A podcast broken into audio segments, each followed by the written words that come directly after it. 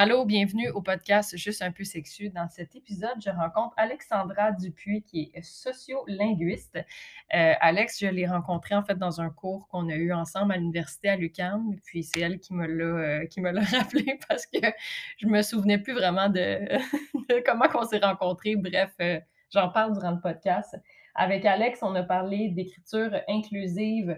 On a parlé aussi euh, de l'évolution, en fait, de la langue. On a eu une bonne conversation par rapport euh, à la pureté de la langue. Est-ce que ça existe, ça, vraiment, une langue qui est pure?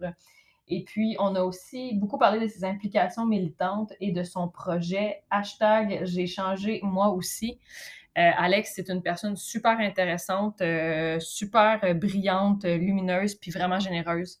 Donc, j'espère que vous allez aimer le podcast autant que j'ai aimé rencontrer Alex pour une, une couple d'années après notre première rencontre initiale. Bon podcast, bonne écoute.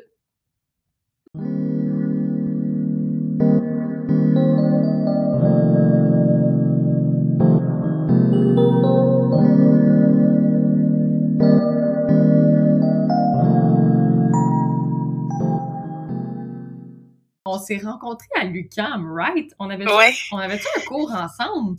Ouais, on avait eu euh, Corpus québécois. Wow ça m'avait vraiment marqué, là, mais je me souviens vraiment bien que tu étais arrivé vraiment en retard durant un cours. Et là, tu es juste arrivé genre super candidement, puis la prof t'a demandé c'était quoi ton nom. Puis tu as dit oui, Catherine Légaré. Je sais, je porte vraiment bien mon nom de famille. Je me suis perdue dans l'UCAM, c'est pour ça que je suis arrivée en retard. Puis là, je me suis dit, ben voyons. Ça m'a vraiment marqué. Puis là, je me suis dit, bon, ben, cette personne-là est vraiment cool. wow! Oh mon dieu, ça c'est. Mais ça, c'est moi là, que totalement. Euh, puis je me souviens euh, euh, m'être mis euh, ami aussi avec un gars qui s'appelle. bon là, je vais pas dire son prénom, là, ça va être weird. Mais un autre légaré qui était assis à côté de moi à un moment donné dans un autre cours, mais il était assis à côté de moi. Fait que quand la prof apprenait les présences, on était comme. Euh, puis tu sais, un, un, peu le même genre de personnage que moi, là, un peu clouless, tu sais, que, en tout cas, c'était bien drôle. Mais ouais, ok, ben merci pour ce rappel-là. Je me, je me souvenais plus pas en tout. Je savais que c'était à l'UQAM, mais j'étais comme, dans quel contexte? On a-tu comme, on s'est-tu croisé dans la cafétéria ou je sais pas quoi? Ok, ben Non, non, c'était vraiment dans un cours. Très bien. Ben écoute, euh, puisque ça fait tellement longtemps qu'on s'est parlé, euh, je vais te laisser te présenter en même temps. Puis euh, je pense que là, en plus de ça, tu viens juste de share une belle nouvelle sur Facebook. Ouais. euh, donc, moi, c'est Alexandra Dupuis. Euh, je suis sociolinguiste. En ce moment, je suis en train de terminer ma maîtrise. Euh, on va espérer que je dépose mon mémoire euh, au plus vite parce que je commence un doctorat en janvier. c'est ça la nouvelle, en fait, que j'ai annoncée tout à l'heure je me spécialise sur l'écriture inclusive en français, particulièrement son usage. Euh, puis, euh, dans la vie, je suis comme un peu proactive, je fais beaucoup d'affaires. On dit des fois que je m'éparpille, mais c'est pas grave, euh, j'aime vraiment ce que je fais, alors c'est ça l'essentiel. Félicitations tout d'abord pour ce petit projet, hein, entre guillemets. ça m'impressionne toujours les gens, les personnes qui font des doctorats. Pour moi, c'est un accomplissement euh, majeur. Puis euh, bravo, bon courage dans tout ça, honnêtement. Merci. All right. Est-ce que, euh, bon, présentation de ton parcours académique, on a fait ça. Est-ce que tu peux me parler un peu de. Ben, peut-être on pourrait faire une courte description de ce qu'est l'écriture inclusive, en fait, pour renseigner les gens? Euh, il y a deux catégories en fait de définition. Euh, ben, premièrement, je peux parler de l'écriture inclusive, comment on la définit dans la norme au Québec. Euh, donc, c'est super stable comme définition. Le QLF n'a jamais changé sa définition depuis euh, qu'il y a eu une prise de position officielle. Alors, selon le QLF, euh, l'écriture inclusive, c'est euh, une manière de représenter tous les genres dans la langue sans avoir recours à des néologismes. Donc, la seule manière euh, d'écrire de manière inclusive qui est reconnue par le QLF, c'est l'écriture épicène par la formulation mm. neutre. Donc, plutôt que de dire euh, les lecteurs et les lectrices, on va dire le lectorat. On a un genre grammatical, mais il n'y a pas de genre sémantique. On ne sait pas qui sont ces personnes qui font partie du lectorat. Euh, puis, les néologismes, là, ça serait, par exemple, lecteurice. ça, le QLF ne le reconnaît pas comme étant de l'écriture inclusive c'est comme un mélange de deux mots ensemble, dans le fond, si on veut?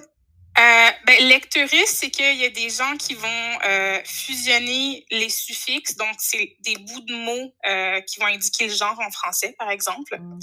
euh, pour aller créer un troisième genre grammatical. Okay. Là où il y a un problème, c'est dans la deuxième catégorie qui est l'usage. Dans l'usage, si on me demande, moi, en tant que sociolinguiste, qui travaille sur l'écriture inclusive, ce que c'est, je peux même pas te le dire. Parce qu'à ce jour, il n'y a aucune étude en sociolinguistique qui a été faite au sein de la communauté linguistique francophone pour savoir c'est quoi l'écriture inclusive et c'est quoi les formes qu'on associe à l'écriture inclusive. Il y a beaucoup de guides qui sont sortis mm. sur l'écriture inclusive, mm. mais aucun de ces guides n'est basé sur une enquête sociolinguistique. Donc, c'est un groupe de personnes qui ont décidé de manière arbitraire que telle chose était de l'écriture inclusive et telle forme était associée à l'écriture inclusive. Puis, est-ce que ça serait pas nécessairement, ben là, je veux pas m'avancer sur rien, mais normalement, en tout cas, moi, je pense que théoriquement, les gens qui ont fait cette démarche-là, c'est souvent des minorités. En fait, si on veut, les personnes de la communauté LGBTQ+, ou comme... Je, Ouais. ça, c'est une des questions que je me pose. Euh, j'ai souvent un discours qui fait pas plaisir à beaucoup de personnes euh, parce que dans ces guides, on n'a pas accès à la méthodologie qui est derrière ça. Mm. On ne sait pas qui sont les personnes qui ont été consultées et majoritairement, ces guides ont aussi été euh, créés dans un contexte où c'était des personnes qui sont allées à l'université. Mm. Donc, il y a plein de choses à prendre en considération. Euh, Est-ce qu'on a parce qu'en fait la communauté linguistique, euh, c'est pas juste des personnes qui appartiennent à une minorité de genre. Et même à ça, je suis même pas certaine que toutes les guides ont été conçus par et pour des personnes des minorités de genre. Ça, c'est aussi un autre problème. Euh, mais on prend pas on n'a pas d'informations sur est-ce que vous avez posé la question à des personnes issues euh, des minorités ethnoculturelles? Parce que euh, le concept de la non-binarité euh, c'est pas un concept de personnes blanches. Euh, la binarité au contraire c'est très ancré dans le colonialisme. Mm. on ne sait pas qui, à qui on a posé cette question. On ne sait pas si on est allé chercher des personnes qui sont pas nécessairement à l'université parce que, ben, selon les statistiques du Québec, c'est 20% de la population québécoise qui a un diplôme de premier cycle et ça, ça inclut les certificats et les mineurs. Euh, donc, si on est juste allé chercher euh, dans un bassin de 20% de la population pour se prononcer sur l'état de la langue, c'est assez problématique parce qu'on a oublié 80% de la population. Mm-hmm. euh, donc, il y a vraiment beaucoup de choses euh, à se poser comme question. Puis c'est pour ça que je suis un peu sévère envers les guides, euh, parce que je pense que c'est nécessaire. Pour moi, si on veut vraiment arriver avec un changement linguistique qui, pour moi, est une perspective euh, sociétale essentielle, représenter les gens dans la langue, c'est la moindre des choses, ben on doit le faire, mais on doit le faire bien. Puis on peut pas reproduire certaines oppressions qu'on dénonce pourtant. Si on dénonce une oppression, on devrait toutes les dénoncer. alors, si je comprends bien ce que tu viens de dire, les guides seraient issus vraiment de juste l'académie, si on veut, là. Des gens qui ont. Tu sais, puis je parle pas nécessairement de culture, là. Je parle juste de comme quelqu'un qui a eu un parcours scolaire au, à l'université, là. Fait que ce serait des gens qui sont issus de cette communauté-là. La plupart des guides qui ont été publiés sont issus des milieux universitaires. Euh, de ce que j'ai pu voir, la plupart des guides ont été créés par des personnes blanches. Mm-hmm.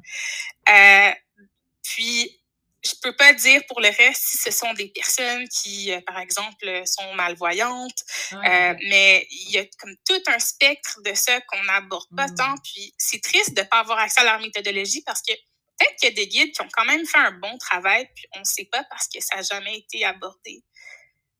C'est juste le, fait que tu parlais de comme handicap visuel, qu'une personne qui a un problème de cécité quelconque, ça, c'est quelque chose que je n'avais jamais réfléchi même de mon côté. C'est vraiment un bon point, ça aussi. Il y a récemment, j'ai appris que, je sais pas si c'est par euh, hasard, tout hasard ou peu importe, mais euh, j'ai fait euh, récemment une formation en fait sur l'écriture inclusive. Puis on parlait de SIRS, mais tu sais, c'est quelque chose qu'on dit beaucoup au Québec comme par, euh, par mégarde, là. C'était souvent un mot qui existe pas, entre guillemets, en fait, mais là, c'est devenu un usage courant pour euh, représenter certaines personnes. Ben, il n'y a pas de mot qui n'existe pas, premièrement. en tant que sociolinguiste, dès que tu le dis, il existe. Euh, ça, c'est la, la, règle d'or. Mm. Mais dans l'usage euh, de SIRS, je peux pas dire, j'ai pas de données pour affirmer à quel point euh, c'est utilisé. En ce moment, moi, mon, mon, mémoire porte sur l'usage de certaines formes d'écriture inclusive euh, de certains mots. Euh, mais je peux pas, en fait, j'ai pas encore fait mes statistiques, donc je peux même pas te dire à quel point c'est utilisé sur Twitter euh, parce que c'est là où j'ai pris mon corpus. Mais est-ce que c'est utilisé? Oui. À quel point? Je peux pas le dire. Merci de m'avoir repris en passant pour. Euh, c'est totalement vrai. Si on le dit, c'est parce que ça existe. Donc, je vais ajuster ça dans mon, euh, mon langage. c'est correct. Ben, merci. Euh, bon, on a parlé un peu de. Excuse-moi, je regarde mes questions. Euh, parce que maintenant, j'ai commencé à rédiger plus de questions pour suivre comme du monde de la conversation. Là, on a aujourd'hui un sujet qui est chaud. Donc, je veux vraiment te laisser toute la place puis avoir le plus possible de questions dans cette, euh, dans cette conversation-là. Tu as parlé de la définition. Ben, en fait, l'importance que ça a pour toi, qu'est-ce que ça occupe dans ta vie, puis pourquoi tu es autant impliqué par rapport à ce sujet-là? Euh, j'ai commencé à travailler sur l'inclusion du genre dans la langue française en 2015, avant que ça devienne la mode. Mmh. Euh, et euh, je me suis rendu compte qu'il y avait une énorme réticence dans mon milieu euh, par rapport à ça. Le premier travail que j'ai remis euh, qui portait sur ça, c'était sur la représentation des femmes dans la langue française. Et essentiellement, mon analyse était que ben, la langue française, elle est fondamentalement sexiste parce que les items lexicaux qu'on veut utiliser pour désigner les femmes sont sexistes. on a juste à regarder les dictionnaires puis on se rend compte qu'il y a un gros problème. Et la réception que j'ai eue par rapport à ce travail, c'était que ce que je faisais, c'était pas de la linguistique et qu'il y en avait pas de sexisme dans la langue. Et euh, à ce moment-là, j'étais vraiment choquée parce que je me disais, c'est impossible que dans un milieu universitaire, je reçoive ce genre de réponse-là.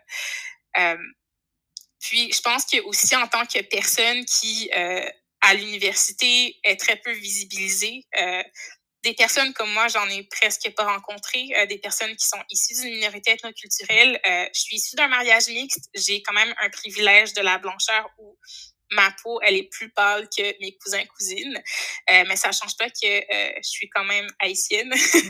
Mmh.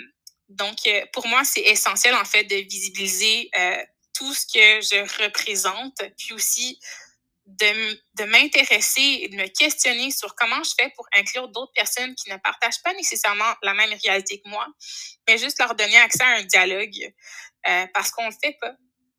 Malheureusement, c'est tout le temps le même groupe de personnes qui euh, va décider pour tout le monde, puis on va jamais chercher tous les membres de la société. Euh, donc, par rapport à cet enjeu-là, moi, c'était ça mon objectif, c'était de d'offrir une voix à des gens, puis de faire de la recherche rigoureuse pour pas nuire parce que même si c'est bien intentionné, si tu le fais mal, ben, tu nuis plus qu'autre mhm. chose. Donc en 2015, tu t'es fait dire, on dirait que je suis ah, ça fait genre six ans, là. C'est comme. Je sais qu'il faut qu'on arrête de dire. Récemment, j'avais, en tout cas, j'avais entendu un truc du style, faut qu'on arrête de dire, ben là, c'est évident parce qu'on est en telle année, puis on dirait que c'est comme si ça n'avait pas rapport de dire ça. Mais on dirait que ça me c'est comme un coup de poing dans la gorge. Là. Juste te dire ça par rapport au, dictionnaire. Je me, je me, souviens aussi, mettons, la différence entre maître et maîtresse. Juste la connotation. Juste là, en le disant, je sais que instinctivement, quelqu'un qui va entendre ça va faire comme Ah, maîtresse, ben, tu vas voir ça comme une personne qui, qui rentre dans un couple ou peu importe. Puis un maître, ça va être quelqu'un qui prend des décisions, puis c'est relié au genre masculin, puis maîtresse au genre féminin. En tout cas, c'est tout. Fait que je comprends vraiment ce que. Ouais. Mais j'avais utilisé dans ce travail euh, une chanson qui m'avait particulièrement marquée au secondaire, qui était une chanson de Fatal Bazooka, qui euh, s'intitulait C'est une pute. Oh euh, essentiellement, c'est une dénonciation du fait que dans la langue française, il y a beaucoup d'appellations féminines. Ben, en fait, dès que ça devient féminin, la connotation, c'est que c'est une pute. donc, moi, cette chanson-là m'avait vraiment marqué dans mon mmh. adolescence et je me suis dit, ben, moi, je vais l'utiliser comme matériel pour un travail, euh, pour venir dire que, ben, regarde, même dans la culture populaire, on le dénonce. Euh, mais euh, ça peut passer. ça peut passer au conseil. Ça, la réception n'était pas là. Euh, sauf que je suis quand même contente de voir que maintenant, on en parle beaucoup plus euh, mm-hmm. de ces enjeux-là de, de, représentativité dans la langue. Tu as des implications aussi militantes? oui, quand même, beaucoup. Sliding dans ce sujet-là, tranquillement. Est-ce que tu veux commencer par me parler de ton projet, euh, ben, je veux dire hashtag, j'ai euh, changé moi aussi? Oui, euh, donc c'est en avril, si je ne me mm. trompe pas, avec mes amis. En avril cette année, oui. avec mes amis Mélanie Lemay, Zoyane Côté et Jessie Nadeau, on était vraiment choqués de voir que euh, Marie-Pierre Morin, elle avait été invitée à Tout le monde en parle pour parler euh, de son cheminement. Et euh, la grande trame derrière cette entrevue, c'était qu'elle avait changé depuis qu'elle s'était fait dénoncer. Et nous, on était complètement sidérés de voir que on a, en tant que société, carrément manqué une occasion de demander pour une fois aux personnes qui ont vécu euh, ces événements-là comment elles, elles avaient aussi changé. Hmm. Donc, on s'est dit que euh, on partira un mouvement. Euh, on a parti en fait un collectif et on a une page Instagram qui j'ai changé moi aussi, dans lequel on voulait vraiment donner la parole à ces personnes qui ont vécu des agressions, qu'elles soient sexuelles ou racistes pour qu'elles nous expliquent comment elles aussi elles ont changé. Parce qu'on n'offre pas une tribune à ces personnes. Jamais. On va toujours mettre l'accent sur la personne qui a commis l'acte et non sur la personne qui l'a subi. Et c'est extrêmement violent, je pense, de redonner encore une fois du pouvoir à une personne qui, qui en a pris sur une autre. Euh, donc, euh, c'est ça.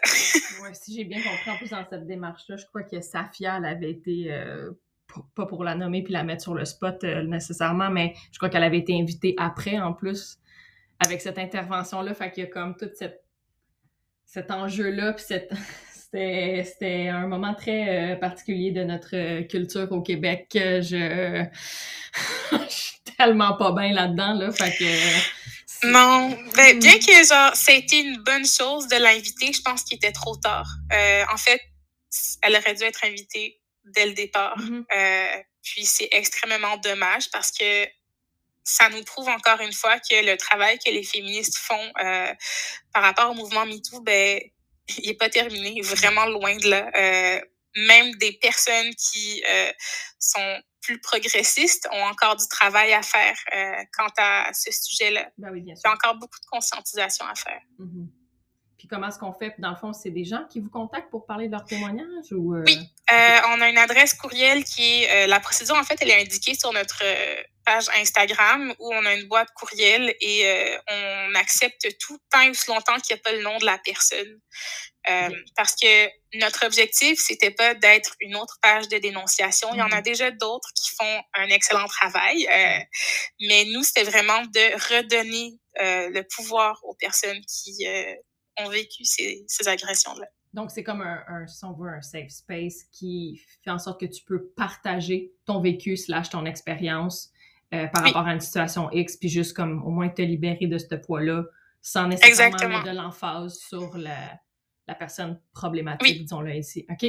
Absolument. Puis aussi, je pense que euh, ça peut aussi faire du bien à d'autres personnes de voir qu'elles sont pas les seules à avoir euh, vécu un certain cheminement. Je pense que mm-hmm. ça peut aider justement à, euh, à guérir des blessures, à, à passer à travers ça parce que ben, les agressions sont extrêmement communes. C'est une vérité qu'on n'aime pas entendre, mais c'est quelque chose de très courant, puis la plupart des gens ne s'en rendent même pas compte qu'elles ont vécu des agressions. Je, oui. ouais, ou que, que ce soit verbal ou que ce soit euh, mm. physique ou psychologique, euh, émotionnel. Euh. Fait que le travail se fait via les réseaux sociaux parce qu'il y a d'autres. Travaillez-vous avec d'autres organismes aussi? Ben, pas travailler, mais collaborer avec des organismes? Pour l'instant, non. Euh, mais ce que je peux te dire, c'est qu'on a un projet qui s'en vient dans les prochains mois. Euh, euh, je vais pas le nommer, mais euh, euh, on, on, va développer un projet avec les filles parce qu'on s'est dit que notre travail était très loin d'être terminé. Euh, on est encore là, bien présente sur la sphère médiatique à chaque fois qu'on voit qu'il y a quelque chose qui a vraiment pas de sens, comme par exemple lorsque le Canadien a repêché Logan Mayou, on a écrit une lettre ouverte dans le devoir. Euh, il y a d'autres choses qui s'en viennent aussi. Mais à chaque fois, on, on s'est dit en fait qu'on avait euh, le devoir euh, de prendre cette place euh, pour dire, écoute, ça, c'est pas correct. Puis, je pense que la réflexion, elle devrait continuer. Puis, quitte à se répéter plusieurs fois, on va le faire, on est prête à le faire. Parce qu'au final, on sait que euh, ces prises de parole vont avoir un impact beaucoup plus grand qu'on pense. Puis que ça va avoir une influence aussi sur ben, les générations futures. Donc, euh, oui. je ne veux pas te mettre sur le spot non plus, puis, on peut skipper la question, mais je pense que tu participes aussi physiquement à certaines manifestations. Je veux pas te... euh, pour l'instant, par rapport au vax, ben, en fait, j'étais présente à la manif euh, en soutien à Hélène Boudreau. Euh, euh, j'ai aussi assisté à la conférence de presse euh, qu'on a organisée par rapport au calèche euh, ouais, ouais, okay.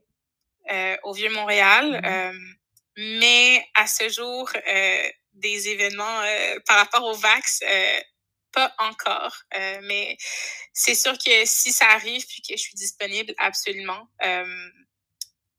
En fait, non, je suis vraiment perdue, mais j'ai aussi assisté à la conférence de presse de la Voix des jeunes comptes. Euh, qui est un groupe qui est tellement inspirant. Euh, ce sont des jeunes filles et femmes entre 14 et 19 ans qui travaillent depuis quatre ans pour se doter d'une loi cadre euh, visant à prévenir et à lutter les violences sexuelles dans les écoles primaires et secondaires. Et euh, j'ai vraiment eu le privilège de les rencontrer et euh, de, de voir en fait ce qu'elles font. puis ça, c'est quelque chose ouais, que je veux continuer à faire absolument. Puis, y a-tu autre chose que dans lesquelles tu es impliquée? Parce qu'il me semble que tu fais beaucoup de choses. que... euh, une fois de temps en temps, il y a comme une lettre ouverte qui part euh, sur comme euh, le sujet de l'environnement, du okay. racisme, de, de beaucoup de choses. tu fais ça souvent quand même en, en, en, lien avec le projet de J'ai changé moi aussi ou ça n'a aucunement rapport, puis tu signes, mettons, ton nom personnel, puis tu es vraiment impliqué là-dedans comme solo, si on veut? Euh, souvent, c'est des choses qui sont solo, euh, mais depuis que euh, j'ai changé moi aussi, a commencé, disons que mes implications se sont amplifiées. Okay. Mais non, y a, la cause environnementale, c'est vraiment parce que ça me tente, puis pas parce que je suis membre du collectif. ce sont des choses que je faisais normalement, mais je le faisais un peu plus euh, de manière anonyme. Et euh, maintenant, je me suis dit, ben, je suis rendue à un point où de toute manière, quelqu'un va googler mon nom puis va savoir mm -hmm. ce que je fais. Alors, euh, tant qu'à ça, je vais juste mettre mon nom. C'est ça. J'ai une question par rapport à ça, justement. Est-ce que, tu sais, je me demande aussi, il doit y avoir quand même une certaine lourdeur à gérer puis à recevoir certains témoignages. Comment tu fais pour te protéger là-dedans, si on veut, ou comme est-ce que vous séparez les tâches entre vous par rapport, mettons, aux réseaux sociaux, la rédaction, le, la gestion, tout ça, parce que tu sais, c'est tu, tu, vois où ce que je veux en venir là? Pour moi, c'est ouais. chargé d'émotions. Euh, avec les filles, on en a beaucoup discuté de l'importance de se préserver parce que c'est vraiment lourd. Euh, en fait, souvent, euh, je, je, comprends en fait que des personnes se sentent en sécurité de euh, nous parler de leur trauma, mais des fois, tu t'y attends pas. Et là, c'est comme, tu es vraiment pris euh, au dépourvu. Là. On n'a pas encore trouvé la solution magique, euh, mais c'est sûr que c'est quelque chose qu'on prend en considération parce qu'on se dit qu'on veut on veut pas se brûler non plus émotionnellement. Euh, si on se brûle, on n'aide personne, en fait. C'est exactement ça. Euh, puis ce qui est pour, euh, en fait, ce qui est pour euh, la rédaction des lettres ouvertes, euh, ce qui est vraiment cool, c'est qu'on en parle tout le temps en groupe euh, de notre ressenti quand quelqu'un une frustration par rapport à une certaine situation. on va s'écrire dans notre groupe chat on se valide entre nous. Euh, on est vraiment présentes les unes pour les autres. Donc, au moins, ça, ça fait vraiment du bien. Puis, dans notre groupe, il y a vraiment comme une solide confiance qui est établie. Je pense que c'est la moindre des choses pour un tel collectif. Donc, euh, ouais.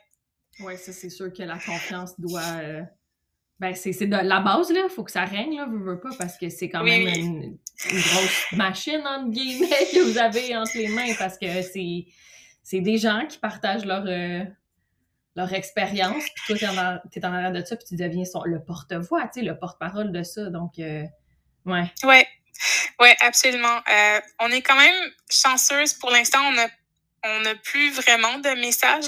Euh, j'ai regardé la boîte courriel il y a comme une semaine, puis euh, euh, depuis en fait que ça a été médiatisé, on n'a plus vraiment reçu de mm. témoignages.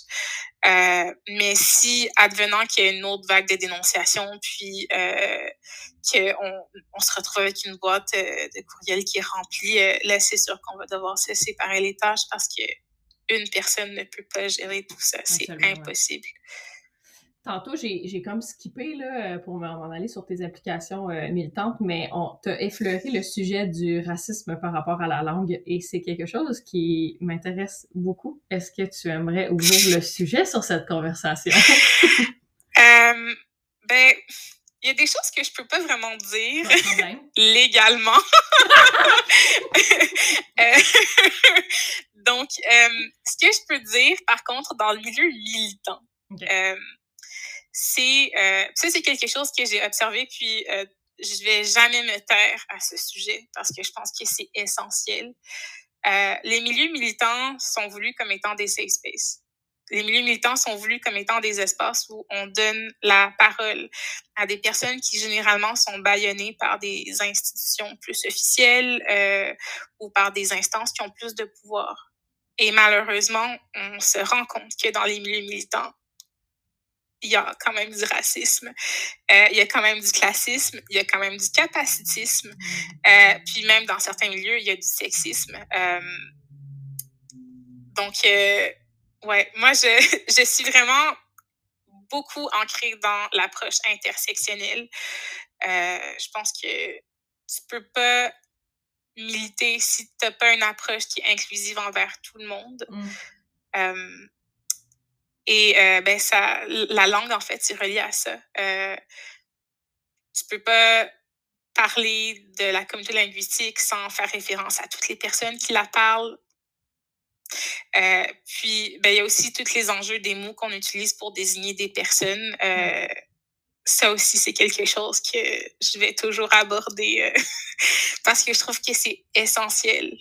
C'est la langue, on l'utilise tous les jours. Puis si on utilise des mots euh, pour désigner d'autres personnes, puis qu'on les utilise mal, puis que, euh, en fait, qu'on fait du mal à des personnes, ben c'est extrêmement problématique.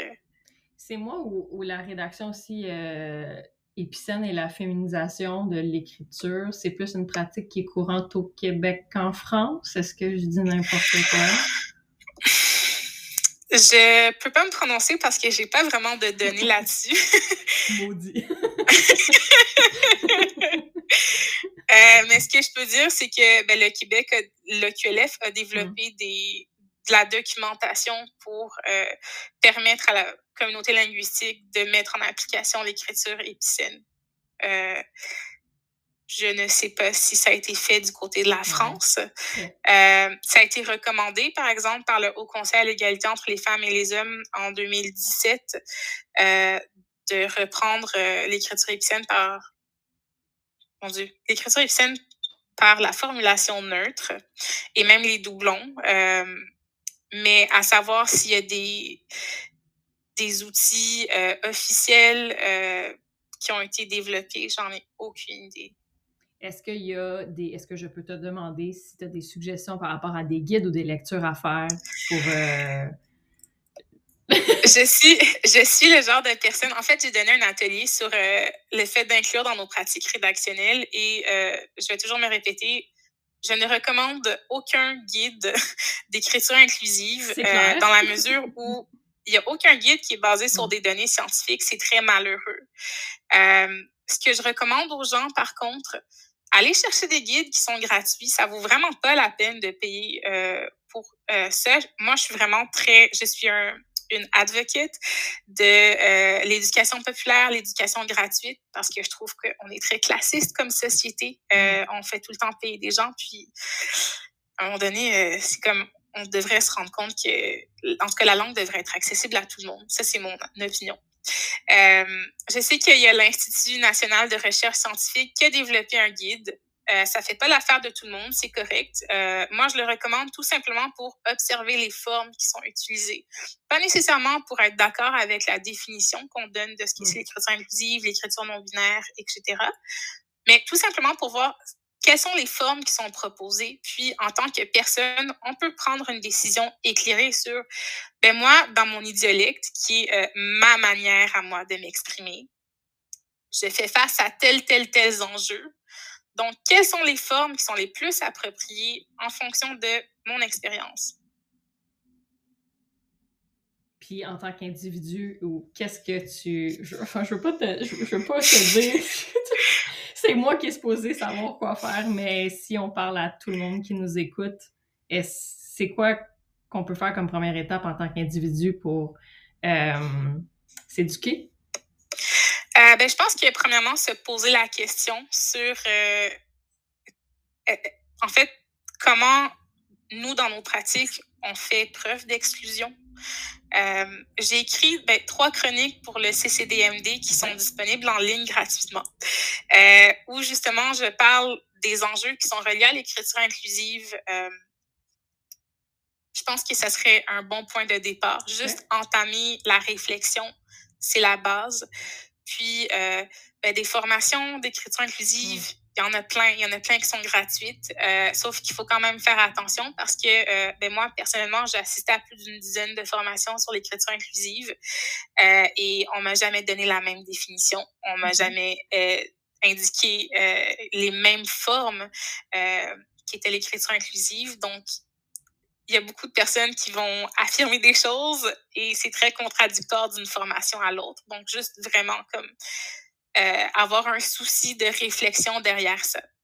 Est-ce que c'est quand même dur de, de de comme faire le, le tri là-dedans de qu'est-ce qui est supposé être euh, vrai ou faux ou comme correct, pas correct? Euh, c'est extrêmement difficile en tant que chercheur, ça je peux le dire. Euh, moi, en fait, la cacophonie en ce moment, ça, ça rend mon travail de légitimisation de l'écriture inclusive d'une perspective scientifique mm. extrêmement difficile parce que ben, dans l'usage, tout le monde part un guide, tout le monde part ses formations, tout le monde se dit comme personne porteuse de la vérité. Et euh, après ça, moi, on va me demander, ben, c'est quoi l'écriture inclusive? Et là, je suis comme, ben, je peux te dire ce que la norme en dit, mais je peux pas te dire dans l'usage parce que même s'il y a telle, telle formation qui a été super médiatisée, il n'y a aucune donnée probante qui appuie euh, les propos qui sont tenus. Alors, euh, ouais. Puis, ben, en fait, cette cacophonie sert aussi à des personnes qui ne veulent pas du tout inclure euh, des personnes qui sont en dehors de la binarité des genres. Mm. Euh, parce que ces personnes-là peuvent tout simplement pointer du doigt le fait qu'il y a des incohérences, puis dire, ben regardez, ces personnes-là sont même pas rigoureuses dans leur démarche, puis carrément venir invisibiliser tout le processus. Alors qu'à la base, ça serait très facile de le défendre. Fait que c'est où qu'on peut centraliser comme, mettons, c'est quoi, on ouvre un gros Google Doc, genre, puis on... Euh, ben, je pense que euh, se parler, ça serait la mmh, base, euh, surtout dans le milieu scientifique. Moi, je sais que j'ai essayé de construire un pont avec une personne en particulier qui est derrière une des multiples initiatives et je me suis retrouvée devant un mur, on m'a jamais répondu. ce qui est vraiment très mmh. décevant, franchement. mais je pense que on devrait tout simplement s'en parler entre personnes qui travaillent sur le même sujet. Euh, je pense aussi qu'il y a un grand problème qui est relié à la linguistique, qui n'est pas propre au sujet de l'écriture inclusive, mais c'est plutôt le fait que euh, on a souvent tendance à penser que parce qu'on parle une langue, on comprend le fonctionnement de la langue. C'est pas du tout le cas. Il y a beaucoup d'implications euh, qui sont tout simplement pas su de la plupart des gens mm. euh, lorsqu'on prend position par rapport à la langue. Et c'est très simple d'aller voir un linguiste. Je veux dire, on est vraiment des créatures très sympathiques. Euh, nous, là, lorsqu'on nous demande des questions, on est genre super... Euh, c'est comme ça fait notre journée parce qu'on nous demande jamais notre opinion sur la langue, comme jamais. On va demander à Denise Bombardier ou à Mathieu Bocoté, mais on va jamais aller voir une personne qui est linguiste. Et c'est extrêmement frustrant euh, parce qu'on n'a pas du tout la même approche. Et en tout cas, c'est vraiment très contre-productif d'aller demander à une personne euh, quelconque euh, ce qu'elle en pense de la langue, euh, puis que la personne va donner son opinion, puis présenter ça comme des faits. J'ai, je pense que j'en ai une question là, qui vient juste de me popper, puis c'est peut-être hyper niaiseux, OK, mais je vais y aller. Je vais y aller. Est-ce que tu crois ou est-ce que c'est euh, vraiment une démarche qui est classique justement de reprendre quelqu'un lorsqu'il s'exprime mal? Parce que si c'est le cas, il va falloir que je lâche prise sur plusieurs règles de français que je... Oui, hein, tu euh, fais oui de la euh, oui. Mm. Moi, c'est une chose que je ne fais pas. Puis, ce qui est vraiment très drôle, c'est que lorsque les gens apprennent que je suis linguiste, systématiquement, tout le monde va se corriger devant moi. Euh, tout le monde va dire, ah, c'est un mot. Ben, en fait, comme tu fait, j'ai dit un mot qui n'existait pas. Et euh, moi, ma réponse, c'est euh, je suis linguiste, je ne suis pas Denise Bombardier. parce que, mais c'est une habitude, parce qu'on nous a tellement enseigné le fait qu'on devait utiliser une certaine forme mm-hmm. pour exprimer quelque chose. mais c'est pas le cas. La langue, elle peut changer. Demain, on peut décider de dire tendu plutôt que teint. Et c'est correct. si, si, si, demain, la, la communauté linguistique décidait qu'on disait tendu, là, on dirait, tout le monde dirait tendu. Puis, il n'y a absolument rien qui explique qu'une forme est plus belle qu'une autre. C'est vraiment une appréciation personnelle. On dirait que genre j'ai les oreilles qui cillent juste à penser à des chevals, mettons, dans le genre. Mais comment est-ce que tu t'entends comme, mettons, comme linguiste puis comme réviseur, si on veut, deux métiers qui sont ça doit faire un peu des flamèches des fois, d'un sens. Euh, ben, dans la... Lorsque je rédige des choses, mhm. j'ai pas le choix de me souscrire à la norme. Mais ça veut pas dire que j'invalide ce qui sort en dehors de la norme. Donc, euh, oui, je vais prendre je vais m'assurer de, de respecter euh, ben, la norme lorsque je vais être publiée dans un journal, par exemple, parce que j'ai pas le choix. Hein. Sinon, on va me mettre un petit cycle entre parenthèses et euh, j'ai pas envie. Euh, mais dans la vie de tous les jours, euh, des fois, ça, ça m'arrive de, de faire des, de créer des néologismes, puis c'est correct. Je me, je, me tape pas plus sur la tête qu'il faut parce que ben, c'est ça la langue, elle est fluide, elle est flexible, elle bouge, donc donc, elle évolue aussi avec, euh, avec la société. Puis avec. Euh, est-ce qu'on est qu'on peut aussi dire que puisqu'elle change, elle s'enrichit aussi beaucoup, mais avec euh, l'immigration, je veux pas, qui est selon moi un gros plus, l'immigration, pour une panoplie de raisons, mais si on reste juste sur la langue, mettons, celle-là, la langue doit vraiment s'enrichir justement avec l'immigration, que ce soit pas à des expressions ou une manière de parler ou. Je vais te laisser aller, excuse-moi. Une des choses qu'on voit dans le discours populaire, c'est qu'il y a beaucoup de gens qui vont dire que euh, parce qu'on a des nouveaux euh, mots qui sont utilisés, euh, ben là, on vient porter atteinte à la pureté de la langue.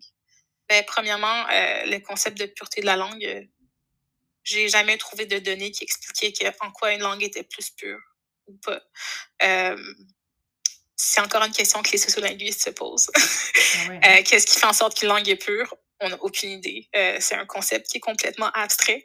Euh, en termes de richesse de langue, ben, plus on a d'items lexicaux qui sont dans une langue, plus elle est riche, plus on a de mots pour exprimer des réalités. Donc oui, euh, définitivement, le fait d'être en contact avec d'autres langues, mm. puis le fait d'emprunter des mots de ces langues, ça fait en sorte qu'on est en mesure d'exprimer beaucoup plus de concepts.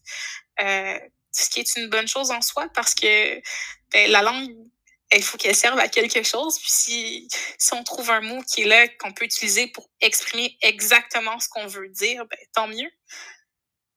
Est-ce que, je sais pas si ma, question est trop poussée, tu m'as ouvert une, genre de, de, boîte de Pandore, là, je sais pas trop. Euh, est-ce que, hmm, est-ce qu'on peut faire de l'appropriation culturelle en modifiant notre langue? mère, si on veut? Oui. Ouais, il y a un grand. Euh, je sais qu'aux États-Unis, en ce moment, il y a un grand débat sur l'appropriation culturelle du American, du African American Vernacular English, qui est l'AV, euh, qui est une variété de l'anglais qui autrefois était extrêmement stigmatisée parce qu'elle était parlée euh, par des personnes afro-américaines.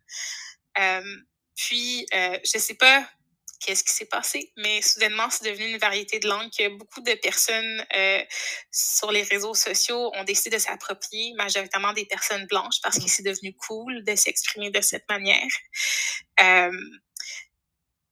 et pourtant, ben, lorsqu'une personne qui est afro-américaine va s'exprimer exactement de la même manière, la connotation ne va pas être que c'est cool, ça va être que cette personne-là, elle n'est pas éduquée ou qu'elle ne parle pas un proper English, ce qui est vraiment problématique. Euh, c'est pas un sujet que j'ai encore étudié, mais c'est quelque chose que je vois, que j'observe et je trouve ça extrêmement fascinant de voir euh, comment l'appropriation culturelle peut euh, dépasser euh, les vêtements, mm-hmm.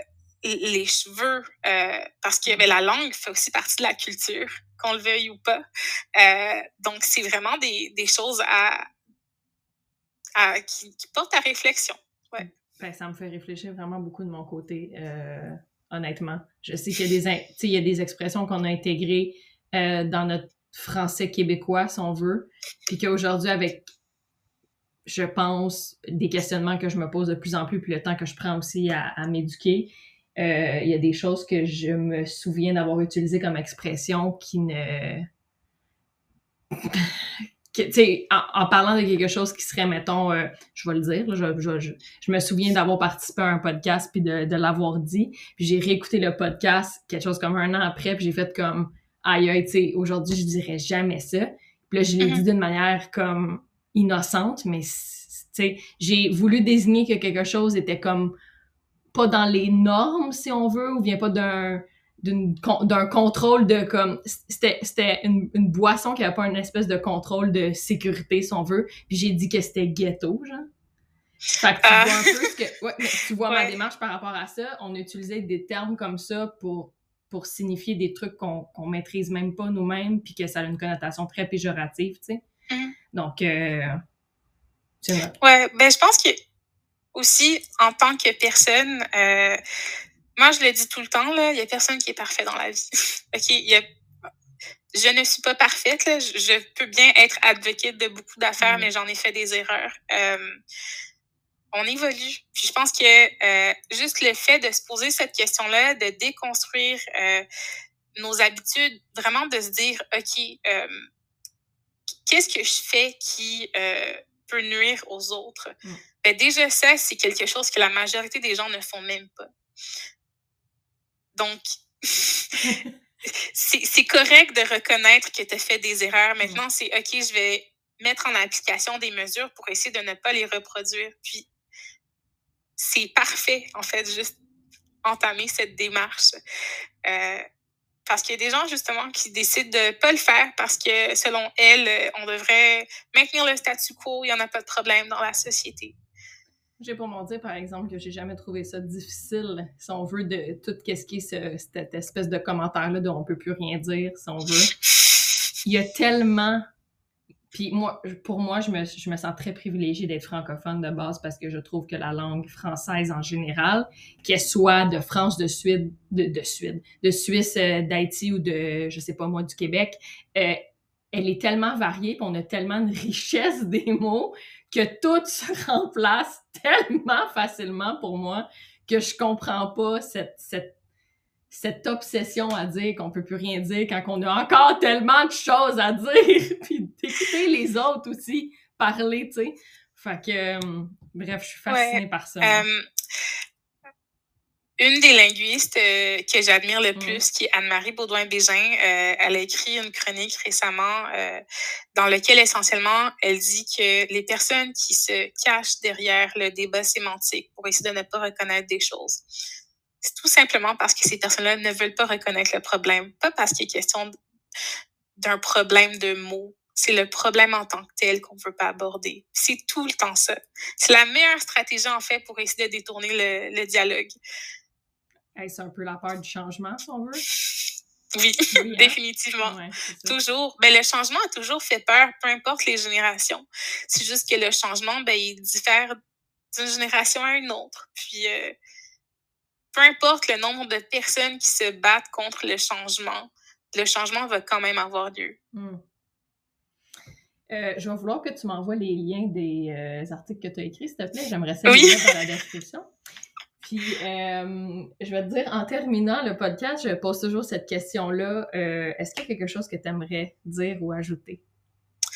Ouh! ben, moi, il y a un sujet que je pense qu'il serait vraiment cool d'aborder. Peut-être pas avec moi ou peut-être une autre fois, on hmm. verra. mais comment en tant que personne qui s'implique dans la lutte aux violences sexuelles, euh, le fait de prendre parole sur des enjeux aussi sensibles, ça a un impact sur nos vies personnelles et amoureuses.